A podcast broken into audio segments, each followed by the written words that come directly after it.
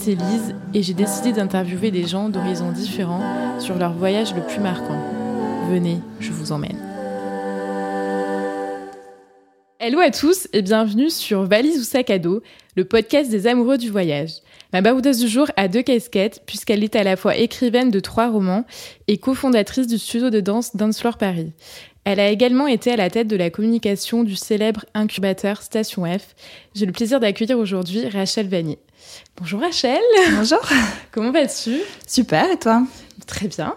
Est-ce que la présentation te convient ou est-ce que tu as des choses à rajouter? C'est juste, c'est juste. J'ai pas de troisième casquette cachée, a priori, donc euh, tout va bien. Ok, super. Donc pour débuter chaque épisode, euh, je commence par la question qui a donné son nom au podcast. Donc tu fais plutôt valise ou sac à dos? Sac à dos, clairement. Mm. Et pourquoi ce choix? Bah, J'aime beaucoup euh, faire des voyages assez longs. Euh, entre un et trois mois au minimum. Donc, euh, c'est pas très pratique pour se déplacer Oui, d'avoir une sûr. valise. Et, euh, et j'aime bien partir dans des pays où il nécessite de marcher. Et tout bon randonneur a plutôt ses affaires sur son dos que dans une valise. Ok. Et de quel voyage es-tu venu nous parler aujourd'hui? Aujourd'hui, je suis venue te parler euh, d'un voyage que j'ai fait au Népal. et plus particulièrement d'un trek que j'ai fait, le tour des Annapurna. Pourquoi avoir euh, eu envie de faire un si grand saut euh, dans l'inconnu? Et ben, c'était un moment où j'avais du temps dans ma vie. Euh, J'aurais bien conscience que c'est euh, pas donné à tout le monde et que j'ai eu beaucoup de chance. Euh, J'étais partie de mon job de DIRCOM de Station F et j'avais un peu de temps avant de reprendre la suite de ma vie professionnelle. Et donc j'ai décidé de faire une mission humanitaire dans une ONG à Katmandou parce que j'aime beaucoup l'Asie j'aime beaucoup la montagne. Donc euh, le Népal, c'était une alliance assez parfaite de ces deux passions. Une fois arrivée là-bas, j'avais très envie de faire un long trek où je puisse voir beaucoup de choses. Et euh, comme je suis restée assez longtemps, euh, et notamment pendant la saison, pendant la deuxième saison la plus euh, pertinente pour faire des treks au Népal, euh, j'ai eu l'opportunité de faire le tour des Annapurna, qui est assez long, ça prend entre 10 et 21 jours de le faire, selon d'où tu pars, avec quel moyen de transport, etc. Euh, voilà, ça s'est fait un peu euh, Comme ça. quoi. comme ça. Comment tu t'es préparée euh, mentalement et physiquement euh, pour cette euh, traversée, euh, cette ascension plutôt. Alors euh, physiquement, euh, je suis pas une athlète, mais c'est vrai qu'en arrivant là-bas, j'ai fait, euh, je faisais du yoga tous les jours et euh, j'ai fait quelques trails, euh, car en fait Katmandou c'est euh, déjà à 1000 et quelques mètres d'altitude. Et donc dès qu'on veut aller faire un footing, ben il y a beaucoup de dénivelé, donc je faisais des trails avec mes amis une fois par semaine ou une fois tous les 15 jours pendant à peu près un mois. Et franchement ça a suffi c'est pas non plus euh, un trek d'une difficulté monumentale et euh, psychologiquement j'ai fait beaucoup de tableaux Excel j'ai fait beaucoup de comparatifs euh, j'ai lu tous les blogs je me suis inscrite sur tous les groupes Facebook euh, j'ai demandé des conseils à énormément de gens et comme j'habitais là-bas je connaissais j'avais des amis des palais ça m'a beaucoup facilité les choses et j'ai fait beaucoup de montagnes dans ma vie, donc c'était assez intimidant, mais j'avais quand même quelques codes pour appréhender ce challenge. donc voilà. Et est-ce que tu es passée par un organisme ou euh, pour l'organisation du trek ou tu l'as fait Alors seule? non, je l'ai fait. en fait, je, je voulais pas le faire seul avec un, un guide. Ça se fait, c'est assez fréquent euh, dans l'Himalaya de faire des treks avec des guides et des porteurs. Euh, alors il y a vraiment une question très euh, philosophique, euh, voire politique derrière le fait d'avoir un porteur. Moi j'avais, je souhaitais pas particulièrement en avoir un, Euh, et euh, par ailleurs euh, je pensais pouvoir, enfin d'ailleurs c'est ce que j'ai fait, limiter le nombre de kilos que j'avais sur le dos à 10, ce qui est faisable en fait. Donc c'est comme ça que j'ai décidé de pas prendre de porteur. Et il se trouve que j'ai rencontré un ami là-bas qui avait les mêmes dates et les mêmes envies que moi, donc on a décidé de partir tous les deux. Euh, et on a choisi un trek qui est très bien balisé. Le Tour des Annapurna, c'est euh, il, on dit, euh, enfin, il est dit de ce trek que c'est le plus beau du monde, donc euh, c'est, c'est, on peut pas vraiment se perdre pendant le trek. La seule contrainte, c'est vraiment la météo, le risque d'avalanche, etc. Mais euh, finalement, euh, comme il y a pas mal de monde sur le trek, c'était pas trop un problème de pas avoir de guide et on était tous les deux avec. Avec nos sacs à dos et on savait qu'on allait dormir euh, dans des refuges et pas dans des et pas sous tente on n'était Ah pas oui, en autonomie donc euh, on avait vraiment à transporter euh, nos affaires pour le froid de l'eau à manger et c'est tout voilà donc c'est un peu aventureux on était pas du tout les seuls à partir sans guide, mais la plupart des gens partent avec des guides et des porteurs.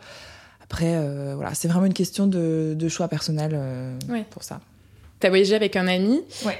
Et euh, du coup, vous aviez tous les deux des bases euh, au niveau montagne. Enfin, vous saviez comment. Euh, moi, j'en ai fait toute ma vie. pas, pas de l'alpinisme, mais bon, j'ai quand même je sais gérer mon effort, etc. Par exemple. Et j'adore ça surtout. Et lui, euh, non, il était assez novice. Euh, il vient de Grande-Bretagne. C'est pas. D'accord, oui, c'est pas hyper euh, montagneux. Enfin, ça dépend où, mais bon.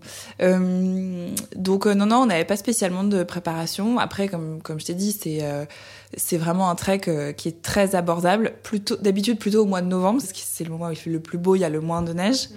Et on est parti au mois de mars, qui est la deuxième bonne saison pour faire ce trek. Mais il se trouve que l'hiver a mis beaucoup de retard à finir. Et donc, euh, on n'a eu pas de bol, entre guillemets, sur la météo parce qu'il a eu, il y a eu énormément de neige, énormément de vent, énormément d'avalanches. Donc, en fait, c'était beaucoup plus aventureux que ce à quoi on s'attendait. Donc, rétrospectivement, je pense qu'on aurait dû prendre un guide, on aurait dû, on aurait dû pas y aller. Et vraiment, j'ai cru que j'allais mourir euh, une fois arrivé à 5400 mètres d'altitude. Mais, euh, mais à part ça, non, on n'avait pas tellement d'expérience mais je suis là pour te le raconter, donc ça s'est bien passé. A priori, oui. Voilà. Euh, et qu'est-ce que l'on prend dans son sac à dos lorsqu'on part pour un trek? Alors pour un trek, quand on part, euh, il faut absolument que son sac soit le plus léger possible. Moi, avec euh, ma, ma carrure, je m'étais fixé 10 kg maximum en comptant l'eau. Et il faut bien avoir, un ou deux litres d'eau, donc en fait ça fait que 8. Euh, donc je, vraiment je pesais euh, à 100 grammes près ce que j'allais prendre. Euh, J'avais un énorme manteau, un gros, un, pantalon euh, d'hiver pour les moments, enfin, les nuits et les journées qu'on allait passer en très haute altitude, puisque pendant la journée comme on marche finalement, il fait chaud, j'étais en polaire. J'avais beaucoup de, beaucoup de pansements, compides, médicaments pour toutes sortes de maladies. ça, je crois que c'est bon Qui n'arrive pas au euh, final. Hypochondriaque, exactement. Mais j'étais très contente de les avoir sur moi, ça m'a rassurée. Il faut une frontale pour euh, pouvoir aller faire pipi euh, dans les refuges le soir. Qu'est-ce que j'oublie? De la crème solaire, évidemment, c'est très important. Hum, et moi, j'avais des crampons pour mes chaussures et des bâtons euh, pour euh, pouvoir euh, soulager les genoux pendant les journées de marche parce que c'est assez long. Voilà, très peu de vêtements de rechange, donc à la fin, on sent pas très bon. La coiffure, c'est pas le top. J'avais vraiment un micro savon hyper bio et tout ça pour pas polluer la montagne. Donc voilà, mais je pense que oui, on a, on a dû prendre une douche en tout et pour tout pendant la durée du voyage. Ah oui, ok, mm. d'accord. Ouais, ouais, mais c'était super. Et du coup, est-ce que tu peux me décrire ton ascension euh, Comment l'as-tu vécue et par quelle émotion es-tu passée? Waouh, c'était vraiment. Euh, c'était, je pense, un des moments les plus intenses en termes d'émotions de ma vie entière. Euh, ça, ça, ça, a très bien commencé, on a eu beaucoup de chance, on est partis tous les deux, on a pris le bus pendant 11 heures, je crois, pour arriver jusqu'à euh, de, Katmandou euh, jusqu'à la ville d'où partent d'où partaient les autres bus pour arriver à la station de Jeep. Enfin, vraiment, c'est un voyage, c'est un périple assez long. Euh, on a fait du stop, on est monté dans une Jeep. D'abord, ça commence par une Jeep qui, te dépose dans un premier village, d'où on peut partir pour faire le trek. Et cette Jeep roule vraiment le conducteur a 17 ans, euh, les, routes sont, microscopiques, c'est vraiment un flanc de, falaise, on passe sous des cascades en jeep, enfin vraiment c'est limite c'est plus flippant de faire ce chemin, cette route euh, en jeep que de, que marcher. Mais euh, le soir, on est arrivé, on a commencé à Chamé, qui est déjà à 2600 mètres d'altitude. donc c'est déjà très très beau et on voit, on voit déjà l'Himalaya. C'est très alpin comme paysage. c'est vraiment joli, il fait déjà assez froid. Euh, et on a commencé à, marcher euh, le lendemain. Euh, et là, c'est assez fou parce que le tour des Annapurna, comme c'est pas une ascension, on revient sur ses pas à la fin, c'est une boucle. chaque jour apporte son, nouveau lot de, paysages magnifiques. vraiment, on peut, on prend un coup du sentier et il y a un nouveau massif de 8000 mètres d'altitude qui, apparaît en face de toi. On voit, on voit tous les Annapurna. Enfin, c'est vraiment, c'est vraiment magnifique et on suit euh, plus ou moins le, un cours d'eau. On croise des yaks, euh, on croise des villages. C'est assez proche de la frontière avec le Tibet, donc euh, il y a beaucoup de temples. c'est vraiment très très joli. et on a marché comme ça plusieurs jours. c'est assez chouette comme atmosphère parce que pour pouvoir faire un trek à, ces niveaux d'altitude, il y a des temps des paliers d'acclimatation à respecter. On ne peut pas dormir à plus de 500 mètres d'altitude de, de, plus que la veille. Donc, euh, même si. Pour s'acclimater. Pour s'acclimater à l'altitude, voilà. Donc, en fait, dans les refuges, on, on recroise toujours les mêmes autres trekkers. Donc, c'est assez sympa. Il y a vraiment une. Une bonne ambiance. Ouais, une super bonne ambiance. On est vraiment les compagnons de galère. Moi, quand j'avais euh, j'avais des symptômes de mal de l'altitude, quand on était très très haut, euh, il y avait euh, des Chiliens qui m'ont filé du maté, il y en a qui ah, m'ont fait des conseils de manger de l'ail, enfin plein de trucs comme ça. C'était vraiment il y avait une super bonne atmosphère. on avait un assez bon rythme avec, avec Ed, mon partenaire de trek. donc on, pouvait faire les étapes assez vite, on se baladait un peu autour. et moi qui ai fait de la montagne plutôt en France, dans les Alpes ou en Italie toute ma vie, le fait de voir l'Himalaya, c'est quand même. Euh, c'est une étape. Euh, voilà, enfin c'est mm. deux fois plus haut, donc mm. euh, les, montagnes sont vraiment hyper majestueuses. Les choses ont commencé à se corser vraiment bah, au milieu du, voyage, parce que c'est le moment où on passe le col, le Torong La Passe, qui est à 5400 mètres d'altitude, c'est le col le plus haut du monde. qui se passe à pied, il n'y a pas besoin d'être alpiniste, il n'y a pas de matériel spécifique à avoir. Mais il se trouve que nous, quand on, est, quand on, est, quand on a passé le col, euh, il y avait vraiment d'énormes chutes de neige. D'ailleurs, il avait été fermé euh, trois jours avant. On n'était pas du tout sûr de pouvoir réussir à le passer. Et euh, donc on, on, marchait vraiment avec l'appréhension qu'il soit fermé de nouveau, même si pendant qu'on marchait il faisait plutôt beau, donc c'était pas mal. Mais on a on a vu au loin pas mal d'avalanches. Ça fait un bruit un peu flippant. flippant ouais. Sur les sur les forums, on avait vu qu'il y avait eu des morts dans des avalanches sur le trajet qu'on était en train de faire. Donc bon, c'était pas hyper rassurant.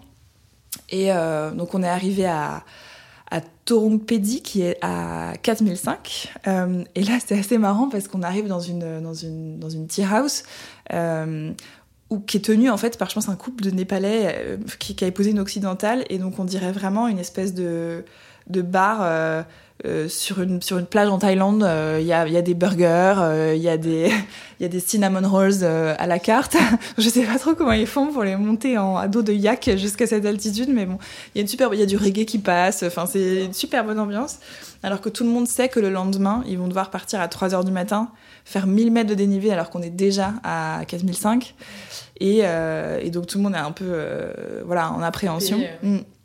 Et il y a la possibilité de faire une étape supplémentaire à 4009, mais en fait, quand ça fait déjà 10 jours que tu marches, que, tu dors toutes les nuits dans, des, dans, des, dans des guest houses qui sont glaciales, moi je voulais vraiment euh, passer le col le plus vite possible.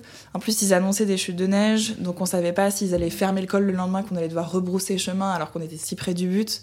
Donc on voulait vraiment y aller le plus vite possible.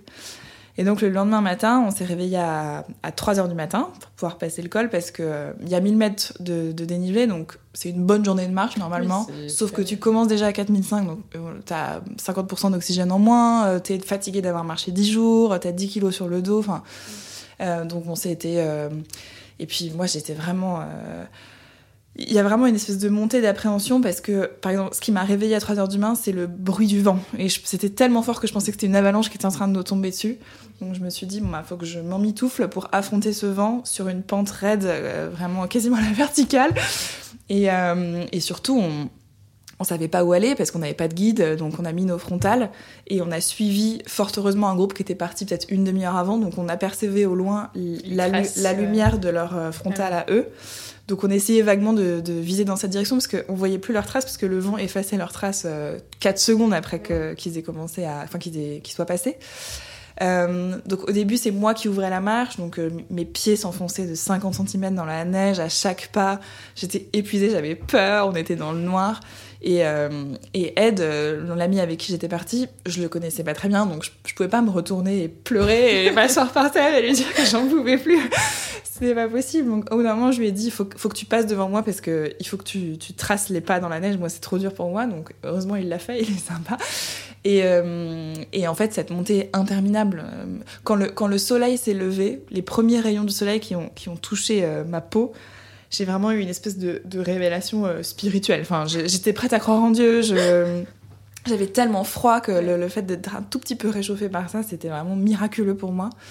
Mais, euh, donc, euh, comme je te disais, il y avait, vraiment un vent euh, qui, a rarement à, cette altitude-là. Donc, on était quasiment cloué au sol. On devait vraiment s'arrêter toutes les 30 secondes pour attendre que les rafales de vent passent parce que sinon on allait s'envoler.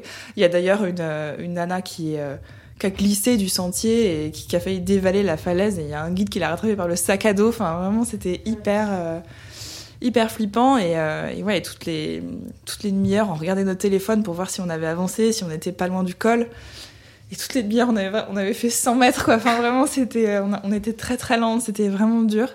mais bon, finalement, au bout de, je sais pas, 6 ou 8 heures de marche, on a fini par y arriver. Et là, euh, c'était euh, c'était marrant parce que on, normalement, quand, euh, enfin, on avait regardé plein de vidéos de, de gens qui arrivent au Torong La Passe, donc il y a une espèce d'amoncellement de pierres avec plein de drapeaux, des prayer flags, des, des, drapeaux qui sont très jolis de toutes les couleurs. Sauf que là, ils étaient complètement ensevelis par la neige, donc il y avait vraiment un, tout petit monticule de pierre de 30 cm qui dépassait, c'était un peu décevant.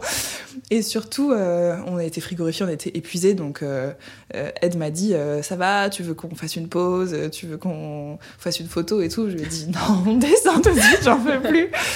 Et, en fait, la descente, c'est, je crois, même ce qui a été le pire de cette journée, parce que on ne pense qu'à l'ascension, mais derrière, il faut redescendre de l'autre côté pour arriver. et ouais, et c'est extrêmement raide. ça glisse. J'avais des crampons népalais, donc autant te dire que ils n'ont pas survécu à cette ascension. Ils sont quelque part dans une montagne de l'Himalaya encore aujourd'hui. Et, euh, et, donc on a fait la plupart de la descente un peu sur les fesses, en glissant. Mais bon, comme on voit pas ce qu'il y a de l'autre côté de cette butte, on sait pas trop quand est-ce qu'on doit freiner. Enfin bon, c'était vraiment, c'était très très périlleux. Euh, donc finalement, on, a, on est arrivé péniblement au dernier, au, village euh, qui nous attendait, qui s'appelle Muktinat.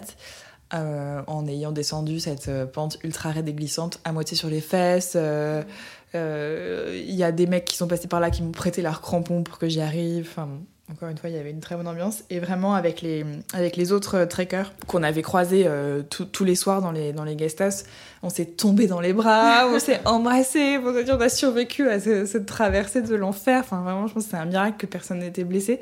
Et, euh, et on a fêté ça autour d'une bière. Euh, voilà. Et à partir de Muktinat, on arrive dans, le, dans une partie de, des Annapurna où on voit au loin un massif qui s'appelle l'Upper Mustang, qui est vraiment à la frontière avec le Tibet, et c'est des montagnes très rouges. Donc on a vraiment l'impression d'être euh, sur Mars. Enfin, on, on, voit Mars au loin, quoi. Donc c'est vraiment magnifique. Et, euh, et, on, a, on a réussi à... On avait pas mal de courbatures, mais on a réussi à finir ce trek en un seul morceau. et, euh, et arriver jusqu'à Jumpsum, et depuis Jumpsum à reprendre un bus pour, pour entrer à Pokhara. Et tout est bien qui finit bien. Mais c'était vraiment hyper intense physiquement finalement, je, enfin, on se rend compte quand on est dans ce genre de situation que le corps, il, il prend le relais, euh, enfin le mental prend le mm. relais sur le physique dans ce genre de situation.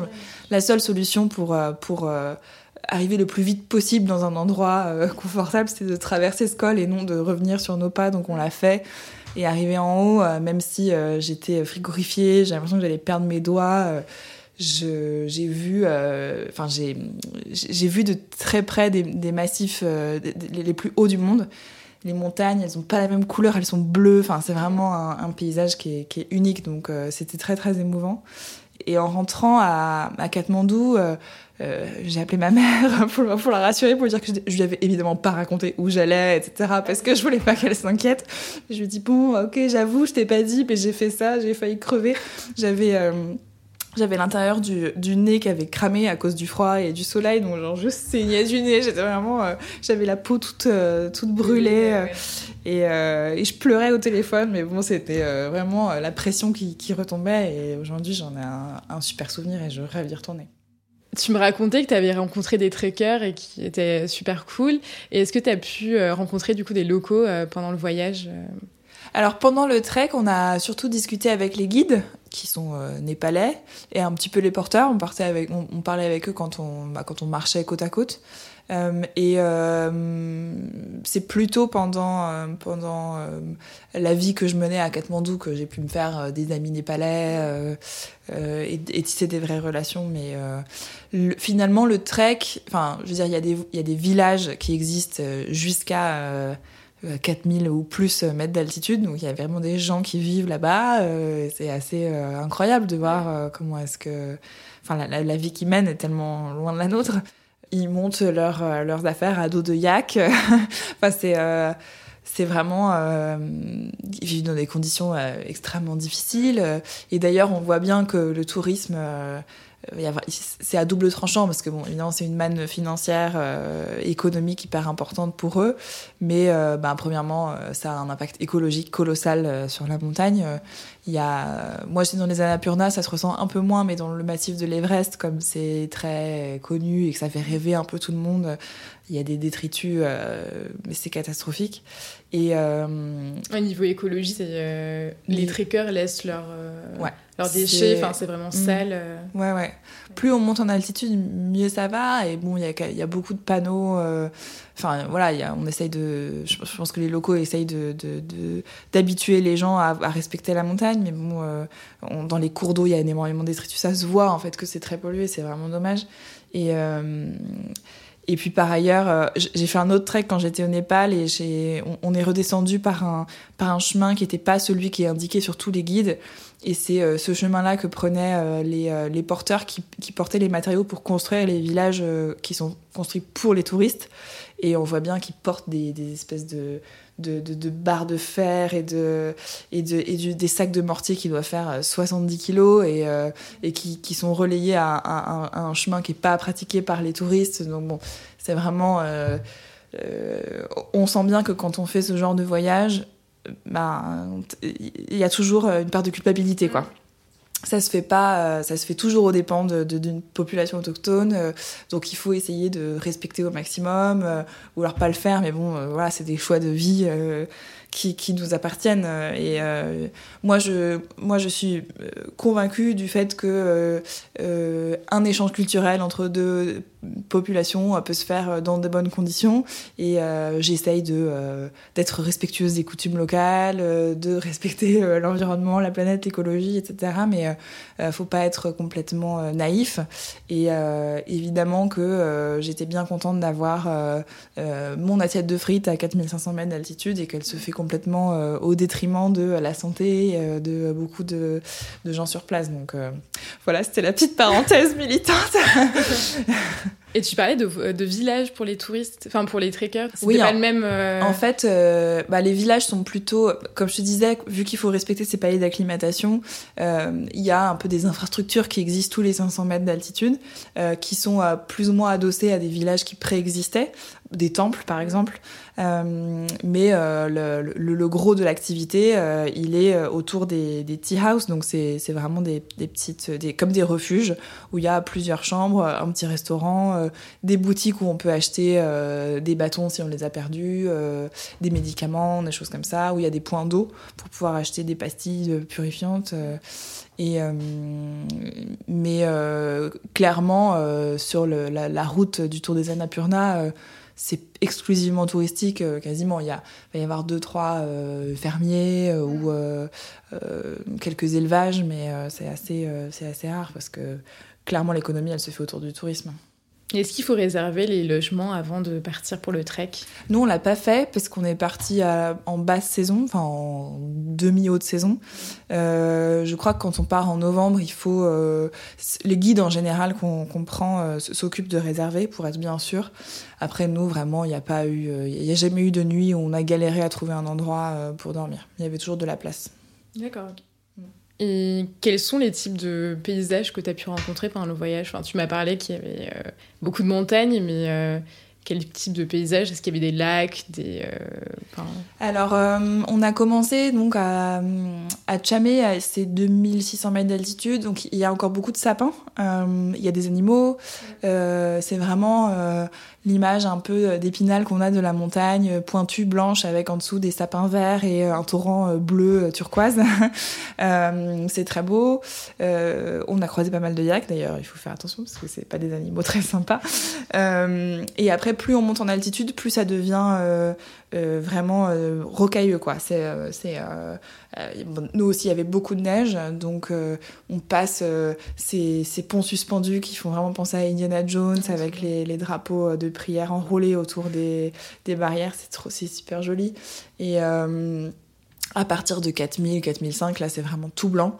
Euh, c'est que des montagnes très enneigées. Bon, il avait neigé euh, peu de temps avant, donc euh, c'était vraiment recouvert de neige.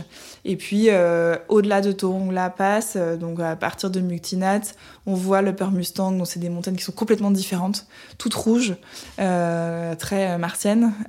et puis plus, enfin, à chaque nouvelle ville, l'atmosphère euh, change un peu. Il y a, puis il y a des, des, des influences aussi euh, culturelles. Euh, quand on est près de l'Upper Mustang, comme c'est près du Tibet, il y a beaucoup de monastères, alors que dans d'autres endroits, l'influence religieuse, elle va pas être la même. Donc les, les bâtiments sont pas construits de la même manière. voilà.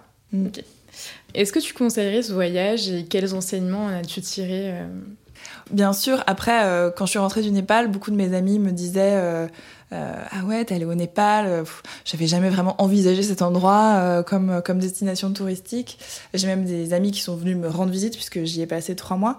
Et des amis qui sont pas forcément des amoureux de la montagne. Mm. Donc je leur ai dit Vous savez, c'est pas la Thaïlande. à Katmandou, l'électricité elle saute plusieurs fois par jour. il fait froid, c'est hyper pollué.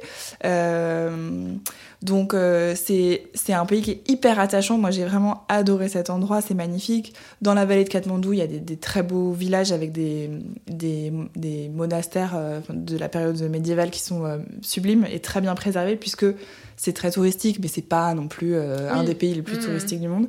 Euh, faut aussi savoir que c'est un des pays les plus pauvres du monde, donc euh, c'est euh, bon bah quand on vient en tant que touriste, il faut assumer son rôle de touriste, qui est pas forcément évident philosophiquement. Et et puis il faut aimer le, il faut aimer faire du sport et faire de la montagne parce qu'il y a pas grand, enfin vraiment c'est c'est c'est ça que les gens viennent faire et donc il y a un esprit qui est hyper particulier dans les rues dans les rues du quartier touristique de Katmandou, là où il y a toutes les boutiques pour s'acheter des articles de montagne, on voit les alpinistes qui se préparent à faire des ascensions. Moi, je m'imaginais toujours, est-ce qu'ils vont euh, à la conquête euh, du Choyou, de l'Everest euh, Est-ce qu'ils vont y arriver Enfin bon, c'est très particulier. Et donc, ouais, si on aime... Mais le tour des Annapurna, physiquement, tout, tout, le monde peut le faire. Je pense que pas, ça ne nécessite pas... Faut, faut mieux y aller quand il n'y a pas des chutes de neige comme celles que j'ai connues, c'est préférable. Mais sinon, ça ne demande pas une condition physique vraiment très impressionnante. Et encore une fois, on peut pas se perdre, il y a plein de monde qui le fait chaque année, donc euh, c'est euh, c'est assez abordable. Il faut juste y aller, il euh, faut prendre le temps d'y aller parce que comme il faut faire la route entre Katmandou et Pokhara, les bus parfois ils marchent plus. Si on veut partir dans le massif de l'Everest, il faut y aller en avion, donc ça dépend vachement de la météo. après, sur place, les, les cols peuvent être fermés à cause de la neige, donc parfois il faut laisser passer 2-3 jours pour pouvoir avancer. Donc si on est patient, si on n'est pas trop pressé par le temps, c'est mieux. Euh, et puis euh, peut-être euh, le, la, le fait de subir l'altitude, c'est vraiment on est, on est très inégaux face à ça. Certaines personnes le ressentent, d'autres non. peut-être tester avant de voir en France. Ouais, c'est ça. se faire un, exactement, ouais, se faire un, un une, une, rando mm. n'importe où dans quel massif. puis le corps s'habitue aussi au fur et à mesure. Donc après, c'est pas parce qu'on a fait plein de montagnes que on peut moi, j'ai vraiment j'ai passé toute ma jeunesse euh, dans, dans les montagnes, bon, pas à, 5000 mètres d'altitude, mais et puis euh, j'en ai quand même un petit peu souffert, euh, mais mais pas énormément. Enfin, ça m'a pas empêché de de, de le faire. C'est peut-être un petit peu dramatique ce que je vais dire, mais je pense vraiment qu'il faut aller à la montagne en, en, en acceptant que c'est toujours elle qui a le dernier mot. Donc ça peut être dangereux, euh, on, peut, on peut se blesser. Le, mal des montagnes, c'est vraiment pas à prendre à la légère. Ça peut faire des embolies pulmonaires. Donc, euh, c'est, euh, je pense qu'il faut y aller en, en, prenant ça en compte, vraiment, enfin aussi en, pas en y réfléchissant tout le temps, sinon je pense qu'on profite pas de, de, de, ça, mais, mais le Népal en tout cas, et puis il y a d'autres treks à faire qui sont aussi très jolis et sur, moins hauts, et, euh, euh, peut-être mieux encadré. Et c'est vraiment. Non, moi je le recommande. Si on n'a pas peur des tremblements de terre, des avalanches, des coupures d'électricité, du froid. ah oui, ça fait quand même beaucoup de, de facteurs. Euh. Non, non, vraiment, c'était vraiment génial. Comment te nourrissais-tu pendant le trek? Eh ben, dans les dans les tea house dans lesquels on dormait, ils, ils ont aussi une petite cuisine. Donc on mangeait le repas traditionnel népalais qui s'appelle le dalbat. Euh, dal, ben, c'est des lentilles. Et bat, ça veut dire riz, donc c'est du riz aux lentilles. donc ça tient bien au corps. Euh, on mangeait ça deux fois par jour. Euh, et, pendant, 15 jours. pendant, pendant 15 jours, ouais. Euh, 20 jours, c'est quand vraiment tu pars du, du, tout premier village et que tu marches jusqu'au bout. Nous, on a triché un peu au début, on a, on a, on a fait une partie en jeep. Et, euh, mais euh, non, les, franchement, les guest sont hyper bien équipés. Enfin, hyper bien équipés. Euh, je veux dire, il y a un poêle à bois dans le, devant lequel on peut se réchauffer à partir d'une certaine heure. Ils nourrissent tout le monde. Il y a, il y a du, du fried rice, il y a du mm. dalbat, il y, a il y a du café le matin, des toasts. C'est tout à fait confortable. Dans les chambres, il n'y a pas de chauffage évidemment. Il y a vraiment des lits très sommaires, donc il faut prendre son sac de couchage très chaud. Ça aussi, ça met dans son sac à dos, un sac de couchage, important. je pense que c'est ce qui prenait le plus de place dans le mien. Et euh, et euh, il y a quelques couvertures parfois, euh, pas dans toutes, mais globalement, on est plutôt bien accueillis. Et le dalbat, franchement, quand on a marché pendant 6 heures, c'est le truc le meilleur du monde, quoi. Donc, mais non, c'est pas. Il y avait certains randonneurs qui partaient en autonomie avec leur propre nourriture dans leur sac à dos, etc. Mais bon, du coup, euh, les sacs sont beaucoup plus lourds. Il faut quand même trouver des endroits pour pouvoir euh, cuisiner un peu, se mettre à l'abri. Euh, donc là, on a vraiment fait une version du trek très confortable entre guillemets parce que on a dormi sous un toit toutes les nuits en mangeant des plats chauds qu'on n'avait pas préparés nous-mêmes et qu'on n'avait pas portés sur notre dos. Et s'il n'y avait pas eu cette petite tempête de neige, tout se serait très bien passé. voilà. Mm. Donc non, c'est très abordable. Et niveau budget, euh, il s'est levé à combien euh, pour le trek de 15 jours? Alors, euh, les déplacements pour aller de, de Katmandou à, Pokhara, c'est vraiment pas très cher, ça doit être 5 dollars, je pense, ou 8 le bus. Après, les... nous, on a, on a fait donc une petite partie du trek en, en jeep, on a donc triché pour arriver plus haut. Euh, parce que le, le, tout début du Tour des Annapurna, c'est vraiment des paysages beaucoup plus tropicaux. Euh, et euh, mon, compagnon de trek, Ed, comme moi, on avait vraiment envie de, de, de froid, de montagne, de paysages très alpins. Euh, donc on, on, a un peu squeezé cette, cette première partie-là. Donc la Jeep, il euh, y a un village où il y en a plusieurs et tu, tu, tu, tu, payes ton, ton siège dans la Jeep et ils les remplissent à je sais pas, de 12, personnes au lieu de 4, ouais. c'est pas très confortable, mais euh, et ça, c'est assez cher compte tenu du fait que c'est au Népal, mais en réalité, euh, par rapport à un Uber à Paris, euh, ça va, quoi. Et après, plus on monte en altitude, plus les guest house et plus les, les repas sont chers. normal puisqu'ils sont transportés à Dodoyak et en basse saison comme nous en général quand on, on dort dans une guest house et qu'on commande à manger la nuit est offerte donc euh, finalement, euh, une nuit qui peut coûter, je sais pas, 2 euh, dollars ah est, offerte. Bon, voilà, en général, on essaie un pourboire qui, équivalait, quoi. Mais bon. Hmm. Et, les, et les plats, ça peut monter jusqu'à, je sais pas, 8 ou 10 dollars quand on est à 4005 parce qu'on prend un burger. mais mais en, en, règle, si on est vraiment très très très petit budget, on peut s'en sortir assez bien. Et si on a. Faut, faut quand même prendre un peu de, de réserve si jamais il y a un problème, si jamais on doit se faire rapatrier en hélicoptère, euh, ou si jamais on doit se, on se fait un peu mal et qu'il faut prendre une jeep au retour, par exemple. Euh, c'est bien d'avoir un peu de, de cash sur soi parce que évidemment il n'y a pas de distributeur. J'imagine bien qu'à 4 km d'altitude. voilà, donc c'est bien d'avoir un peu de marge. D'ailleurs, euh, j'avais croisé un un couple de Belges qui était un peu ricrac en termes de, de, budget parce que euh, bah, voilà quoi c'était comme ça. Et donc euh, ils me faisaient de la peine parce que vraiment ils partageaient un dalbat le soir alors que vraiment ils devaient crever la dalle. Enfin, ils dépensaient tellement d'énergie. Donc je leur ai dit mais enfin vous avez plus. Ils nous ont dit bah non on n'a pas prévu assez. Et puis on veut garder pour le reste du trek. Du coup je leur ai filé genre je sais pas 20 dollars. Et ils m'ont dit on te les remboursera quand on arrive à Kathmandu je me suis dit je vais jamais en voir la couleur évidemment. C'était un don pour leur euh, et en fait ils m'aurait écrit, euh, je sais pas, dix jours plus tard, euh, ben, on est à Katmandou, on voudrait te rendre tes 20 dollars. Trop sympa. Bon, puis, voilà, c'était. Euh, mais ouais, il faut prévoir un peu de cash d'avance, sinon c'est plutôt. bon, il faut, payer, il faut prévoir de payer une assurance spéciale pour être rapatrié en haute altitude. Enfin, ça dépend jusqu'à où on va, mm. mais moi j'ai dû appeler mon assurance pour qu'il l'étende au-delà de 4000 mètres d'altitude. Euh, le billet d'avion, c'est ce qu'il y a de plus cher, évidemment, pour aller jusqu'à Katmandou. Et après, nous, on n'avait pris ni guide ni porteur. Donc, je sais même plus combien ça coûte euh, d'avoir un guide et un porteur, mais il faut prévoir des salaires euh, décents pour deux personnes pendant dix jours. Quoi. Voilà. Ok. Et en conclusion, qu'est-ce que tu dirais de ce voyage? Enfin, Qu'est-ce qui t'a Qu'est-ce qui t'a apporté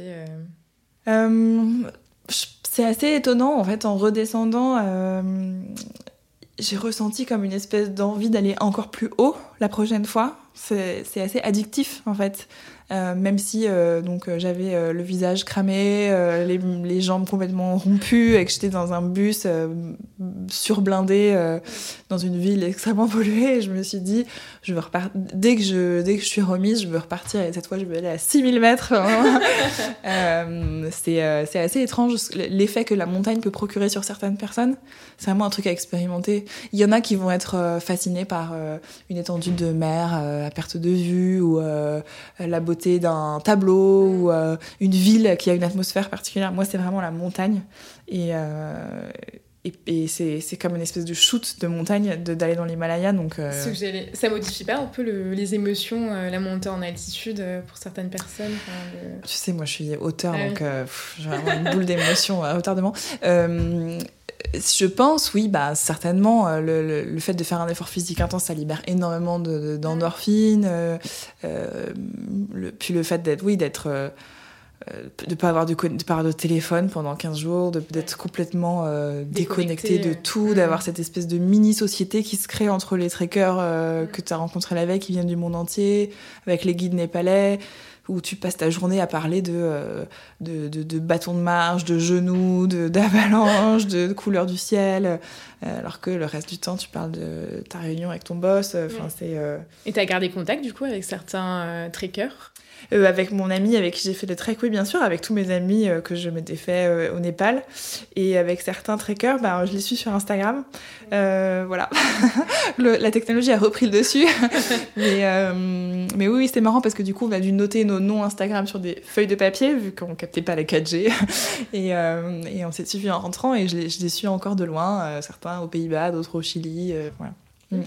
Quel est ton prochain voyage Mon prochain voyage, c'est de, de rentrer chez moi en Hongrie, à Budapest, dans trois semaines. Voilà. Moins aventureux, mais bon, très joli aussi. Je recommande. ok. Pour conclure l'épisode, est-ce que tu peux me parler de tes actus du moment? J'ai un moment publicité.